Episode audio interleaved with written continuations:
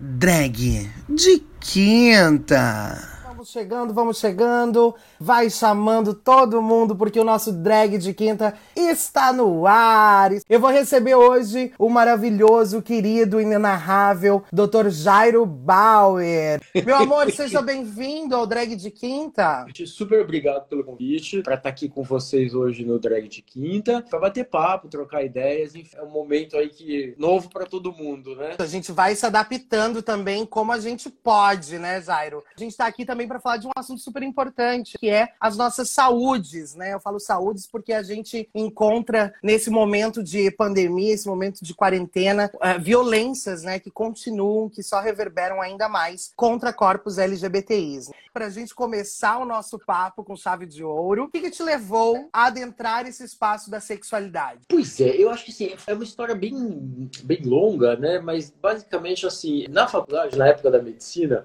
já era um assunto que me interessava muito, essa questão de sexualidade, né? E aí, assim, eu vim estudando, né, durante a, a faculdade, durante toda a, a, formação e tal. E aí eu fui fazer psiquiatria, que é a área da medicina que trabalha com comportamento.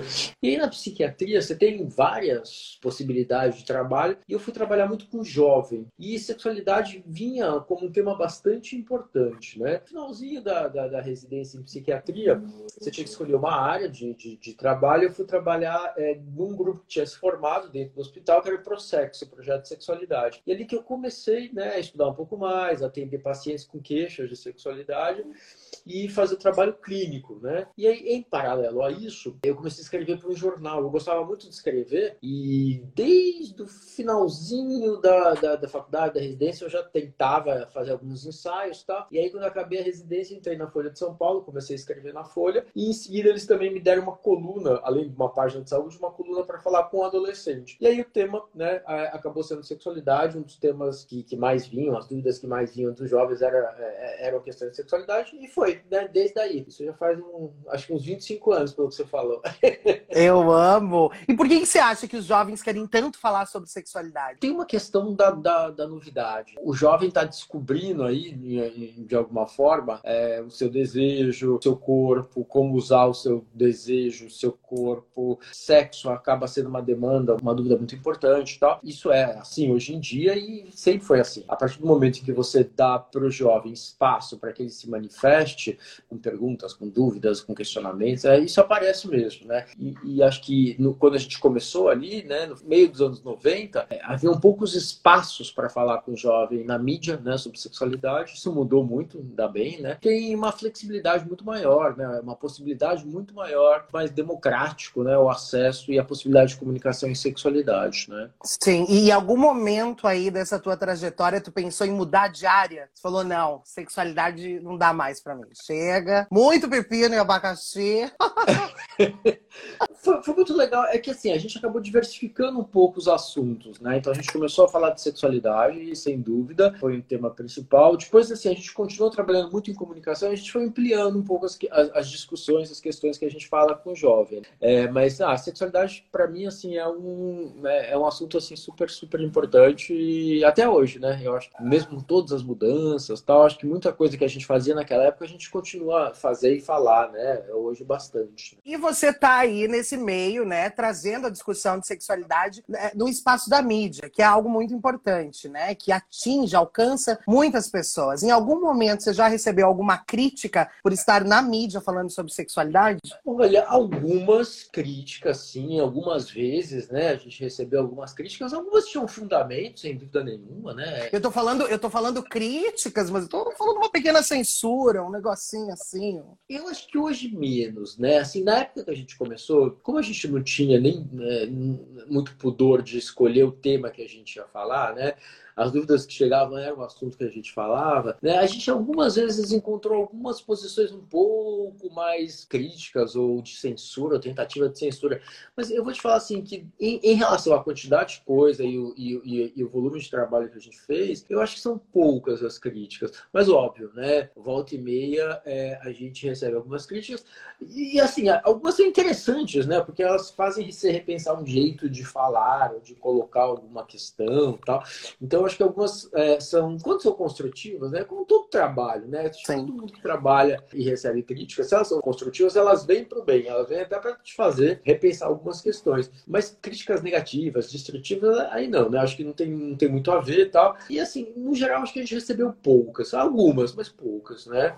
E você falou aí que esse espaço, né, que muita coisa mudou. A discussão de sexualidade e gênero muda todo dia, né? É, é algo que a gente vai aprendendo todo dia mesmo. Você tem dois livros que me chamam muita atenção. Você publicou em 2005 e 2006, Corpo dos Garotos e o Corpo das Garotas, né? Eles são lá de 2005 e 2006. Você acha que esse corpo das garotas e dos garotos daqueles anos mudaram? Ah, acho que mudou, né? Acho que mudou sim. Mudou, mudou bastante coisa, né? É, é interessante você estar tá, é, trazendo essa discussão, mas é realmente a discussão de gênero é uma discussão que eu acho que ficou muito mais presente. Ela era muito mais restrita, ela estava focada em alguns setores da sociedade, talvez algumas algumas questões da época que eu que eu estava na, na, universidade ou que eu trabalhava do questão de sexualidade fosse muito mais específica estava muito mais fechada circulava muito menos a informação. E eu acho que a gente teve uma mudança grande né? Teve uma discussão muito grande uma redefinição né do que que é corpo do que que é gênero uhum, de como a gente uhum. lida com essa questão toda tal.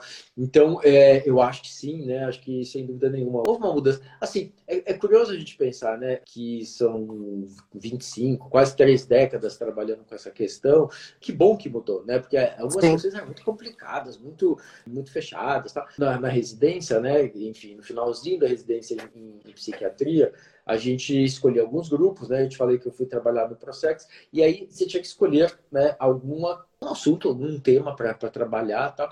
E a gente foi trabalhar na época com transexuais, né? Na, Nos anos 90, isso. Nos anos 90. 90. né? E assim, numa época assim que era mais complicado, né? É, você tinha muito menos possibilidade de manifestação, você tinha muito menos possibilidade de centros de saúde que atendessem esse preconceito, que atendessem os trans e as trans de uma maneira natural, muito mais tranquila. Então a gente chegava, às vezes, a ver casos dramáticos, que hoje, é, não que a gente não tenha questões sérias ser muito importantes ainda, né, nesse, uhum. nessa, nesse campo, mas eu acho que de alguma maneira a gente foi conquistando uma, uma liberdade maior, uma possibilidade maior de trabalhar com essas questões, né? Sim, imagina, nos 90 abordando a discussão né, da, da comunidade trans. Hoje em dia já tem um grande bloqueio né, também para continuar na discussão, nas próprias vidas de pessoas trans, né, que são negligenciadas diariamente no Brasil, que é o país que mais mata e, e silencia vidas trans e travestis. Imagina nos anos 90, gente. Por isso que é tão importante ter espaços formativos sobre a discussão de sexualidade e gênero. E dentro disso, você é um pesquisador, né, Jário? Você é um cientista aí da sexualidade e e do gênero também, né? Além de médico. Como você observa o cenário atual, Jairo, dessas discussões de sexualidade e gênero e para onde estamos caminhando com a pauta? Olha, eu, eu, tenho a sensação, concordo em gênero, número e grau com você, que assim, a gente avançou muito, né? A gente tem problemas sérios ainda, né? Como você mesmo contou aí, o Brasil é realmente o que mais mata a população trans, violências diárias que essa população sofre, é submetida, né? Mas eu acho que a gente tem avanços importantes, né? A gente tem uma possibilidade, né? Para as camadas da população que foram arejadas, permeadas pelos ventos de transformação, né? A gente tem hoje, né? Uma compreensão muito melhor, muito maior das questões que envolvem a população trans. A gente tem uma fluidez muito maior, a gente tende a colocar as pessoas menos em caixinhas, né, e muito mais em individualidades, em possibilidades, em um contínuo, né, de, de diversidade, de riqueza, de, de possibilidade de manifestação. Então, eu acho que quem trabalha nessa área está muito mais é, aberto a todas as possibilidades. E eu acho que a gente vinha né, no momento é, de mudança, de transformação, de avanço, né? É, uhum. E aí a gente chegou num momento político muito complicado, né? Em que a gente vê que, né? E aí todas as questões de sexualidade, de gênero, com discussões quase que proibitivas, ou que é quase uma negação de todo um avanço que foi feito em décadas, né? É uma tentativa de uma desconstrução, de uma destruição, ou de um aniquilamento, né, das, dos avanços, né, em muito pouco tempo. Né? Exato, exato. E até porque o movimento né, LGBTI no Brasil, esse movimento organizado, digamos assim, é recente. Final dos anos 70, que começam esses encontros para se pensar né, o direito do seu corpo no espaço enquanto uma figura LGBT. Né? Que acho que são nesses momentos de crise também, nesses momentos que tentam puxar o nosso tapete, que a gente se fortalece. A gente está vivendo um caos mundial, né? Estamos, assim, num pandemônio. Estamos passando por mais um vírus, eu diria assim, a comunidade LGBTI, né? A comunidade LGBTI já enfrenta o vírus da intolerância há muito tempo e agora a gente está tendo que encontrar mais um vírus nesse percurso do nosso caminho, que é o Covid-19. Jairo, olha só, no dia 14 de março, o Observatório G da UOL publicou uma matéria com o seguinte título: Pessoas LGBTI são mais vulneráveis ao coronavírus por três razões. Um, o uso do tabaco, com taxas 50% maiores que a população em geral. Dois, taxas mais altas de HIV e câncer, que comprometem o sistema imunológico. E três, por continuarmos a sofrer discriminação, atitudes hostis e falta de atendimento dos provedores e funcionários em muitos locais de assistência médica. O profissional da saúde, Jairo, que já não tinha preparo para lidar com as demandas do Covid, porque é algo novo para todo mundo, também tinha um certo distanciamento aí, né? desse atendimento à comunidade LGBTI. Você acha que nesse atual momento o espaço médico ele vai conseguir conciliar essa demanda do Covid com a demanda da comunidade LGBTI?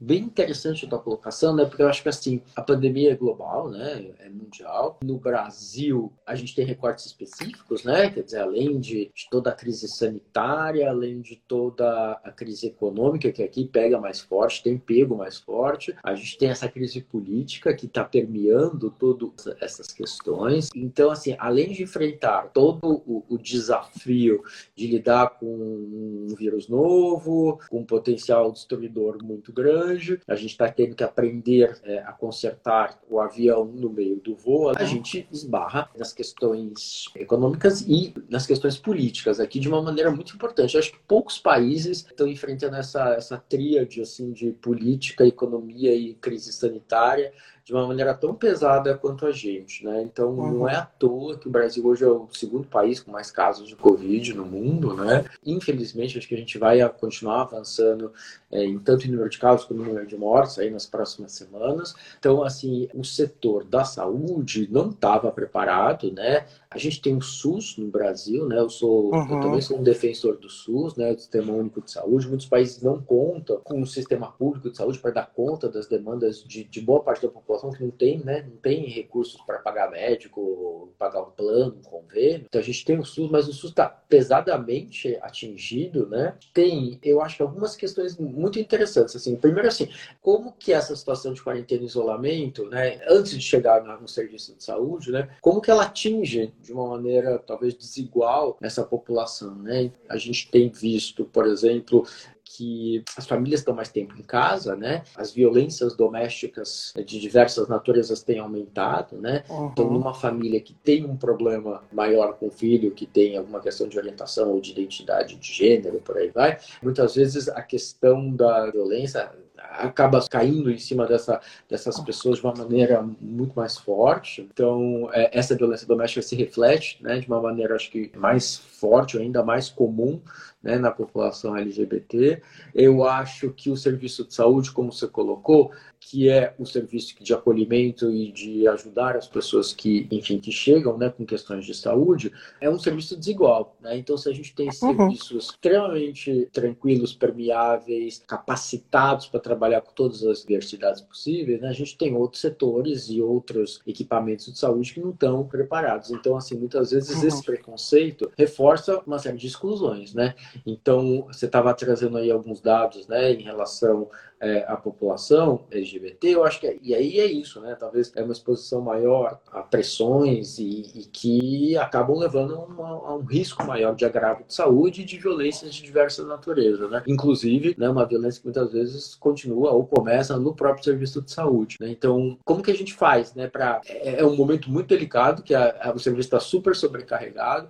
É, é, uma questão que já devia ter sido trabalhada é, exaustivamente antes para que esse uhum. profissional de saúde tivesse mais preparado, mas a gente não vê que, e que isso é uma realidade em boa parte dos, dos serviços que estão recebendo as pessoas, né? Então, eu acho que é, é muito importante, né, como você mesmo diz, a, a gente aproveitar os momentos de crise para pensar e pontuar avanços, né? Coisa muito importante, né? Como que a gente formula o nosso jeito de pensar a saúde para que a saúde seja realmente igual para todos, independente de raça, independente de orientação sexual, independente de identidade de gênero, qualquer coisa do tipo. Parece que a gente está sempre correndo atrás do atraso, né? Nossa, exato, exato. E se a gente para para pensar e observar o cenário nacional da comunidade LGBTI, tem muitas que não têm nem documentos, né? Então, também para chegar nesse espaço público do hospital, tem toda essa burocracia também do, do departamento. Tem N questões aí para pontuar sobre a comunidade LGBTI. E uma, Jairo, que eu tenho aqui para trazer para gente, a gente passa por uma realidade no Brasil que é essa ausência né, de profissionais LGBTIs no mercado de trabalho. Principalmente a nossa sigla T aí, né? Pessoas trans, né? Homens trans, mulheres trans e travestis. E, e a gente tem uma demanda, Jairo, que, né, nesse momento, muitos não tiveram esse acesso ao mercado de trabalho formal e foram expulsos ou expulsas de seus núcleos familiares. E encontraram na prostituição uma possibilidade financeira. Como fica a situação de profissionais do sexo na pandemia? Pois é, né? A pandemia está redefinindo tantas questões. A primeira questão dos profissionais do sexo, o que a gente tem visto mundo afora, né, que conta das decisões de isolamento, quarentena, restrição de contato social, houve uma queda importante na busca por profissionais do sexo. Pelo menos na questão do encontro físico. É, a gente tem visto alguns profissionais do sexo desenvolvendo alternativas. Então, pessoas que começam a usar a internet ou os aplicativos para fazer show, é, encontros virtuais e por aí vai. Né? Então, assim, tem um mercado novo que cresceu né, nesse momento, como tudo, né? O mundo passou a ser muito mais online, né? O sexo também né, deu uma migrada para ir para o online. Né? Então, tem muito mais gente se Sim. encontrando nos aplicativos, enfim, nos cam girls, cam boys e por aí vai, né? É, das pessoas mostrarem seus corpos, de alguma forma ganhar dinheiro com isso, né? Então, a gente tem alternativas de trabalho, mas, de novo, eu acho que a gente talvez esteja falando não com todo mundo, né? A gente está falando com, com, quem, né? Talvez tenha acesso a um bom, uma, boa, uma boa internet, um bom celular, e não é isso. Essa é uma realidade é, de muita gente. Exato. Só traçando um paralelo, né? A gente viu aí a questão da discussão do, do adiamento do Enem. Né? Uhum. Um aluno uhum. da escola pública, né? De 20 a 30% dos alunos não tem como estudar, não tem celular, etc, etc. Essa desigualdade no país que nem o Brasil se traduz também essa questão que a gente está falando. Nem todo mundo tem internet, celular e computador para trabalhar em casa, profissional de sexo também. Já é uma camada da população que muitas vezes vive nas franjas da sociedade, tem dinheiro, não consegue se manter, muitas vezes não consegue passar por essa transformação digital aí que a gente comentou. Então tem muita gente morrendo de fome, tem muita gente que está precisando de socorro, suporte urgente, porque não tem, porque assim, trabalha como profissional de sexo, já chegou muitas vezes a trabalhar, foi levado ou levada a trabalhar como profissional de sexo por conta de muitas exclusões, principalmente a população aí da sigla T. E quem vai ganhando espaço nisso tudo? O neoliberalismo, né, Jairo? Mas o bafo, Jairo, está abordando essa questão da comunidade T agora nesse período da pandemia. Saiu um dado da ANTRA, que é a Associação Nacional de Travestis e Transsexuais, que cerca de 26 mulheres trans e travestis foram mortas durante os meses de março e abril desse ano, quando já estava valendo as medidas do isolamento social, né? Então a gente sabe que esse espaço do trabalho, que já é a margem da margem da margem da margem, tá aí, né? Enquanto a gente está aqui conversando, as colegas estão nas ruas, nas esquinas trabalhando, porque o acesso à internet, como você bem falou, não é para todas. A gente sabe que não é assim. Até mesmo teve essa discussão, né? Os movimentos sociais falando, né? Indicando para trabalhadores do sexo fizessem esses trabalhos virtuais, mas a gente sabe que o buraco é bem mais embaixo, principalmente no nosso Brasil. Mas Jairo, o bafo que eu queria também perguntar para você, referente a tudo isso que a gente tem passado, com o Covid, né, muitos LGBTIs tiveram que retornar para esses espaços que não eram os espaços habituais, digamos assim. Família é aquela construção social e muitos de nós construímos as nossas da melhor maneira possível. Quem tem essa oportunidade, obviamente. Estando expostos agora diante de tudo a violências físicas e psicológicas dentro dos espaços dos núcleos familiares cristãs, heteronormativos, brancos e do bem. E a gente tem um bafo também, já que é o número de casas de acolhimento à comunidade LGBTI no Brasil, que é meio que não existe, como a gente também tem esse espaço de casa de acolhimento a mulheres, né? A gente sabe que esse bafo também ele define na nossa sociedade patriarcal brasileira. Que cuidados podem ser feitos para que a nossa saúde física e mental continuem aí a todo vapor, porque a gente sabe que retornar para esse espaço que é violento, que é gordofóbico, que é racista, sexista, né, que nos violenta o tempo inteiro. Eu acho que você traz uma questão muito importante, que assim, a saúde mental, né, na população LGBTQI+, já é um tema muito delicado. É uma população que corre mais risco de desenvolver quadros de depressão, tentativa de suicídio, dependência de álcool e drogas, transtornos de ansiedade. E por que isso, né?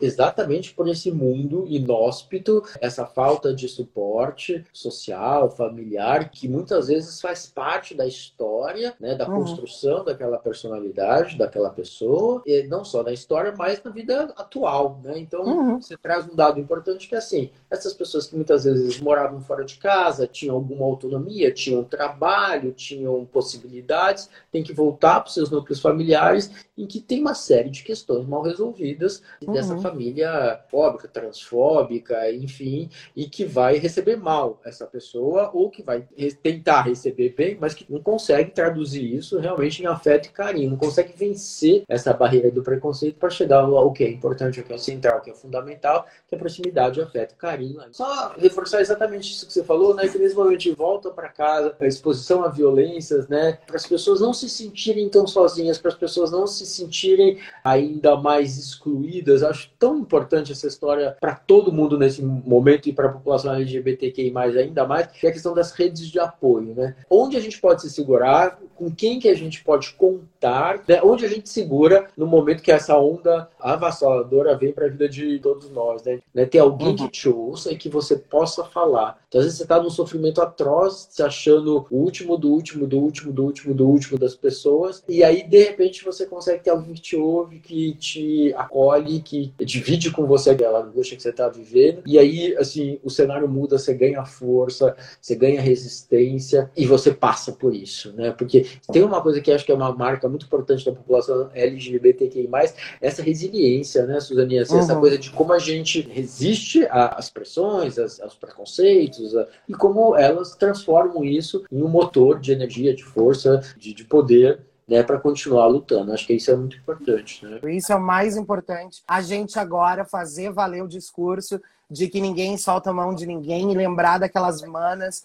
daquelas colegas que a gente nunca pegou a mão, as pessoas que estão mais à margem ainda do que nós que temos os privilégios todos aí. Então é importante a gente lembrar que a gente pegue nessas mãos, que a gente, obviamente com luva, álcool em gel, esse bafo todo, mas que a gente lembre dessas colegas, né? Que a gente não dê espaço para essa negligência contra esses corpos. E tem esse bafo também, gente. Temos os números de denúncia, né? Tem o Disque 100, que podem ser feitas as denúncias, e também o 190 da Polícia Militar, né? Acredito que a gente tem as nossas redes de apoio. Isso é importante a gente construir durante a vida, né? Porque mesmo esse sistema aí de segurança pública, negligencia os nossos corpos também. Tá aí, né, para auxílio e tudo mais, mas é importante que sejamos cuidadosas umas com as outras, né? Só assim a gente consegue ser fortes e emancipadas e coradas e bonitas. Jairo, agora a gente está narrando as nossas vivências mais do que nunca a partir das telas, né? Eu vi um vídeo aí da senhora na internet, que é um vídeo em participação com o Quebrando Tabu, que o título do vídeo é A Internet nos deixa mais tristes. Eu quero saber de você, Jairo, como que você avalia agora esse papel da internet no atual momento, né, de isolamento para somar forças contra a LGBTI-fobia e pela luta aí da discussão de gênero e sexualidade? Essa história do Quebrando Tabu foi interessante, eles me convidaram para a gente falar exatamente isso, isso né? Era um questionamento, né? Uhum. Então eu recebia convidados e convidadas que discutiam comigo essa história assim: é, a internet me deixa mais triste e elas tinham que me mostrar o contrário, né? E na verdade eu, eu não acho que necessariamente a internet deixa a gente mais triste, eu acho que a internet, assim, ela mudou a vida de todos nós e ela é uma ferramenta fundamental, central, importantíssima para o dia a dia, para a realidade de todo mundo, ainda mais nesses momentos que a gente está vivendo, né? Como você uhum. bem disse, né? Imagina se a gente não tivesse nada disso, né? Como a gente gente estaria se virando em termos de trabalho, em termos de aproximação, em termos de contato com as pessoas que a gente gosta, né? Então eu acho que assim, sem dúvida nenhuma, eu, eu acho que a gente precisa tomar alguns cuidados, né? Então acho que essa, essa é a questão, né? É, em torno da qual gerava o, o, esse papo do, do quebrando o tabu, né? Assim, o que a gente tem visto é que muitas vezes esse uso mais pesado de internet faz mal para as pessoas, principalmente para as pessoas que já vivenciam preconceitos, bullying, dificuldades fora da rede. Na rede essas questões todas se multiplicam, se são, são potencializadas, né? Então, assim, é risco mesmo, né? Risco de você ser vítima de bullying, de violência, ter conteúdos seus vazados, de você dividir algumas, algumas informações pessoais com pessoas ou com grupos e essas informações vazarem. Enfim, acho que são, são uma série de questões né, que, que podem tornar a vida da pessoa mais difícil. Quer ver um exemplo? A senhora entra num aplicativo, né? Hum. Para procurar um, um parceiro, um namorado. Um pirulite, sim. um namorado é, de, de tempos de quarentena, de isolamento. Tá. E aí, assim, um fenômeno muito interessante que a gente tem visto, isso fora da pandemia, acho que na pandemia isso talvez tenha ficado ainda mais evidente, né? Essa questão das rejeições seriadas, que é um fenômeno que a gente vê, né? Então, assim, é, antigamente você ia numa balada, numa festa, sei lá, e aí você dava em cima de alguém, tentava chegar em alguém e não conseguia. Tudo bem, eram dois, três insucessos numa noite, você... Né? Oito, doze. Punha a viola no saco e ia embora, né? Exato. Chega essa noite não tá para mim. Agora, assim, é, com os aplicativos, da mesma forma que as pessoas têm possibilidade de se conhecer, as pessoas têm possibilidade, e muita, né, de serem rejeitadas. Então, uhum. que, que não tá bem, né, para alguém que não tá com autoestima legal, essas rejeições seriadas não fazem bem. Vou te dar um outro exemplo, né? É, a senhora foi lá, tirou uma foto maravilhosa, de biquíni, de maiô, no Campeche. Em cima da minha prancha. Postou ali, tinha certeza que ia receber não sei quantos mil likes, tinha uma expectativa e nada. Então, assim, você cria uma expectativa e essa expectativa nem sempre é, se traduz em realidade. Para os mais uhum. jovens e para as mais jovens, né? Eu acho que essa luta né, pelo seu momento de, de glória, de celebridade, de espaço, quando não se traduz numa, numa questão que seja positiva, né, pode não conseguir chegar onde imaginava. E aí cria-se essa, essa falsa crença que o que está se vendo é o real. Não é o real. A gente que é mais escolado, está mais tempo na luta, né? A gente sabe que a internet é uma edição da realidade, né? A internet, personas, a gente cria avatares, né? E investe nesses avatares. Como a internet também, muitas vezes, podia ter um impacto negativo. E eu acho que é, na pandemia isso também ficou mais evidente, né? Jairo, me conta um bafo aqui. A gente estava falando então sobre o SUS, nesse trabalho do SUS em, em, discutir sexualidade de gênero e acolher as pessoas LGBTIs. Conta pra gente sobre o PrEP e o PET. Eu acho que a maior parte das pessoas que, que acompanham a gente, né, deve estar familiarizada com esse contexto, mas é, acho legal a gente dar uma resumida, né? O que, que a gente conta como prevenção, né? Assim, imaginando que, do ponto de vista da sexualidade, a gente é vulnerável, a partir do momento que a gente não tem é, alguma proteção, né, para fazer sexo.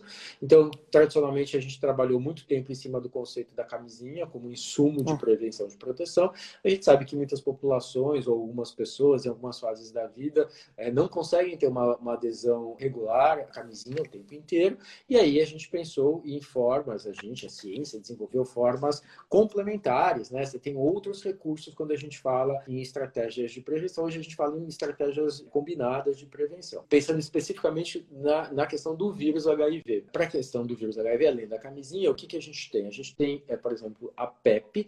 PEP é a profilaxia pós-exposição, que basicamente funciona da seguinte forma, né? A pessoa transou sem, é, costuma usar camisinha uma vez transou sem camisinha, não sabe com quem, não lembra, ou a camisinha estourou, é, e acha que se expôs a risco, ela procura um serviço de saúde e é, o médico pode pensar na PEP, que é o uso de, de antiviral, remédio contra o vírus HIV, por 28 dias, tá? A, coisa importante é que essa PEP, para ela funcionar, ela tem que ser iniciada até três dias depois da relação suspeita, até 72 uhum. horas, e aí sim, o complementar esse esquema por cerca de um mês mês, 28 dias. Então, essa é a profilaxia pós-exposição. A profilaxia pré-exposição, ou PrEP, né, é o uso é, combinado, uma pílula que tem dois antirretrovirais, que é, a pessoa faz o uso, né, inicialmente, assim, quando a gente teve a primeira, a primeira PrEP, né, é, é um comprimido diário que a pessoa tem que tomar né? E esse, e esse comprimido, ele evita que a pessoa é, se infecte pelo vírus HIV. Fazendo uma comparação bem, assim, bem, bem marromeno, mas acho que ela ajuda a gente a entender isso, a PEP funciona como a pílula do dia seguinte, né? Então o casal foi lá, transou, fez sexo, a camisinha, a menina ficou com medo de engravidar, vai lá, toma a pílula do dia seguinte, até 72 horas depois da relação suspeita, mas nesse caso é uma ou duas pílulas só, né? No caso do, do HIV, né, é, é, da PEP seria então 28 dias. E a PrEP funciona como uma espécie, né, de novo, né, guardadas as proporções, de pílula anticoncepcional. Então, você toma para não engravidar no caso da pílula anticoncepcional, você toma para não se infectar no caso é, da PrEP. Né? A gente tem, além dessa PrEP convencional, né, é, a gente tem avançado aí, então a gente tem alguma, alguns outros modelos possíveis de PrEP, né? A gente tem a PrEP on demand, né? Que é assim, para a pessoa que não transa o tempo inteiro, transa de vez em quando, então ela pode usar PrEP é, só perto desse, desse dia da, da, da transa dela, né? Tem um, uma resposta boa também. E é, a gente tem uma novidade aí que são os injetáveis, né? Então a pessoa vai poder tomar uma injeção hum. por dois, é, a cada dois meses, se não me falha aqui a, a, a memória. Logo a gente vai ter outros recursos, mas em princípio, os primeiros resultados mostram que uma injeção a cada dois meses de antiviral de liberação lenta também vai, de alguma forma, fazer com que a pessoa esteja protegida. Então, esse é o resumo de PEP e de PrEP, né? E lembrar que, como estratégia também de prevenção combinada, a gente tem os testes periódicos, né? Porque já que PrEP e PEP protegem só contra o vírus HIV, tem os testes, né? Os outros testes para saber se você eventualmente se infectou com alguma outra IST e aí precisa tratar o mais rápido possível, né? Para não, para evitar a evolução dessa infecção e evitar a transmissão para os parceiros ou para as parceiras. Pensando também em, cor, em, coronavírus, em Covid, nessas coisas todas que a gente está vivendo, né? Você sabe uhum. que teve aí uma espécie de uma, uma tentativa de, de todo mundo descobrir remédios que eventualmente conseguissem minimizar o risco da infecção pelo coronavírus. A ideia de algum remédio que possa eventualmente evitar que as pessoas se infectem, ou se, caso elas se infectem, que elas tenham um, um quadro mais leve, está levando os cientistas, os médicos, no mundo todo a investigarem uma série de drogas, de remédios que as pessoas já vinham usando. Então, por exemplo, você é hipertenso, usava remédio para hipertensão. A fulaninha é diabética, usa remédio para diabetes. E aí você acompanha durante alguns meses para ver se essas pessoas se infectam menos ou se tem quadros mais leves. E aí talvez você tenha um indicador indireto de alguma coisa que pode ter um efeito enquanto a gente não tem vacina nem um remédio específico. E só contar para você que a PrEP né, e outros antivirais, né, os tratamentos para HIV mesmo, as pessoas que são infectadas pelo HIV que tomam os antivirais, são é, remédios que estão sendo investigados porque eventualmente podem, como eles são antivirais, eles consigam talvez interferir em alguma etapa de replicação de vírus e etc. Então, em outubro a gente vai ter esses resultados. Quem sabe a gente tenha então é, no futuro uma espécie de uma né, entre aspas, aí uma PrEP para o novo coronavírus. Imagina, gente, que bafo. Então essas pesquisas estão sendo feitas aqui no Brasil ou não? Também no Brasil, no mundo todo. Também, no, Brasil, no mundo todo. Tem, também. É, no Brasil a gente também tem grupos que estão investigando dentro de um protocolo global. Você tem é, universidades e centros de pesquisa aqui no Brasil que estão envolvidas nessa, nessa, nessa investigação. Que babado! Ai, tomara que encontrem logo esses bafos, né? Porque, Guria, a situação tá calamitosa. Mas a gente vai sair dessa. Jairo, bate bate-bola, jogo rápido com Suzaninha no drag de quinta. O remédio. Mel Saldina. Opa! Esse é pra quê? Dor de cabeça. Ah, é? Ai, faz tempo que eu não tomo remédio, mas já me deu até uma vontade. Uma droga. Álcool? Álcool, álcool. Eu já tava querendo uma pesadona aqui. Uma posição sexual. Puxa, difícil. Peraí, deixa eu pensar. É, é tipo uma, uma só. só, né? Tem que escolher uma? Pode ser até duas, três, três. Ah, o três já faz a noite inteira, né? Eu gosto do tradicional, assim, olhos nos olhos, sabe? Olhos nos olhos seria um beijo grego? Papai, mamãe, mamãe, mamãe. Papai, mamãe. Papai, papai, olhos nos olhos. Papai, papai, mamãe, mamãe. Eu gosto desse jogo aí. Mesmo no escuro? Ah, é, uma luzinha acesa é legal também, né? Um candelabrozinho, um candelabrozinho no canto. Um candelabrozinho. Facilita, né? Um prazer. Olha, viajar. Ai, saudades, né, minha filha? Saudades de uma viagem. ah, uma vontade. Uma vontade. Pô, isso podia acabar logo, né? Andar por aí. O que, que, que, você está sentindo mais falta disso tudo, do, da pandemia? Viajar. viajar. Viajar pelo mundo, viajar pelo Brasil, viajar mesmo. Jairo, me conta um medo. Cair de moto e se ralar. Tá Não, um medo. a história da pandemia traz muito essa coisa do, do ficar doente e, e, morrer, né? Eu acho que assim, eu acho que essa coisa é, aparece muito para para todo mundo, né? Eu acho que a gente a gente tá, a gente está lidando com essa, essa possibilidade de ficar doente o tempo todo, né? Não que fora da pandemia a gente não corra risco de ficar doente, também corre, mas é que isso ficou parece que está mais perto, está mais presente, né? Então acho que acho que esse é um é um, é um medo consistente, assim. Sexualidade para mim é? Cara, é você poder fazer o que você gosta, quando você quer, sem estar tá se importando muito com o que vão pensar, dizer, achar. É o teu momento com o outro, é o momento em que você pode ser realmente quem você é, o que você gosta, é, ter, ter prazer, ser feliz é, se encontrar, né? Acho que é, acho que é muito por aí. Sexo para mim é nossa, é um momento quase um momento mágico, né? Pode ser mágico, né? Que aí você tira o coelho da cartola ali, bate com a cenoura do coelho tira, na cara. entra, acha, busca, é tudo, devolve. É tudo. Tem que pensar em umas bolas mágicas. Ah, é, o importante um é ver o coelho. É achar o buraco do coelho, né? Jairo, Quarentena para mim é tá sendo um momento de intensa reflexão e contato com comigo mesmo, assim. Jairo, comunidade LGBTI para mim é Cara, eu acho que essa esse pano é, de fundo para a vida é, de todos, né? Eu acho que essa questão a gente entende como ela é ampla, como ela é diversa, como ela é bonita nessa diversidade, nessa amplitude e como todo mundo tem e tem que ter lugar no mundo, né? Eu acho que eu acho que a, é, eu acho que a comunidade mostra muito isso pra gente, né? É esse nosso lugar no mundo, né? Ai, é bonito isso. Jairo Bauer é curioso, hum, às vezes um pouco exigente demais, mas eu acho que essa tá sempre em busca de, porque esse é um ponto interessante, assim, um processo de em busca de. Eu percebi muito cedo, assim, então não adianta a gente ficar só tentando pensar lá na frente, ah, quando eu chegar lá. Eu acho que a gente tem que ir tentando se encontrar em, em, cada, em cada passo desse processo, né? Em cada momento desse, desse processo de, de caminhada que a gente tem, né? Eu amo. E Suzaninha é uma gata. Meu amor, embaixo disso aqui, se tu tira, é o desespero. Eu acho que eu acho que talvez eu tenha te visto uma única vez como Suzaninha. Quando eu tentei roubar a tua casa. Quando... Eu fiz um cocô na piscina. Não, mentira. Imagina, sou uma pessoa organizada. Uma lady, né? É uma lady. Uh, eu sou a representação da mulher brasileira. Imagina. Jairo, eu amei o nosso encontro de hoje, amei o nosso papo. Que bom ter você aqui.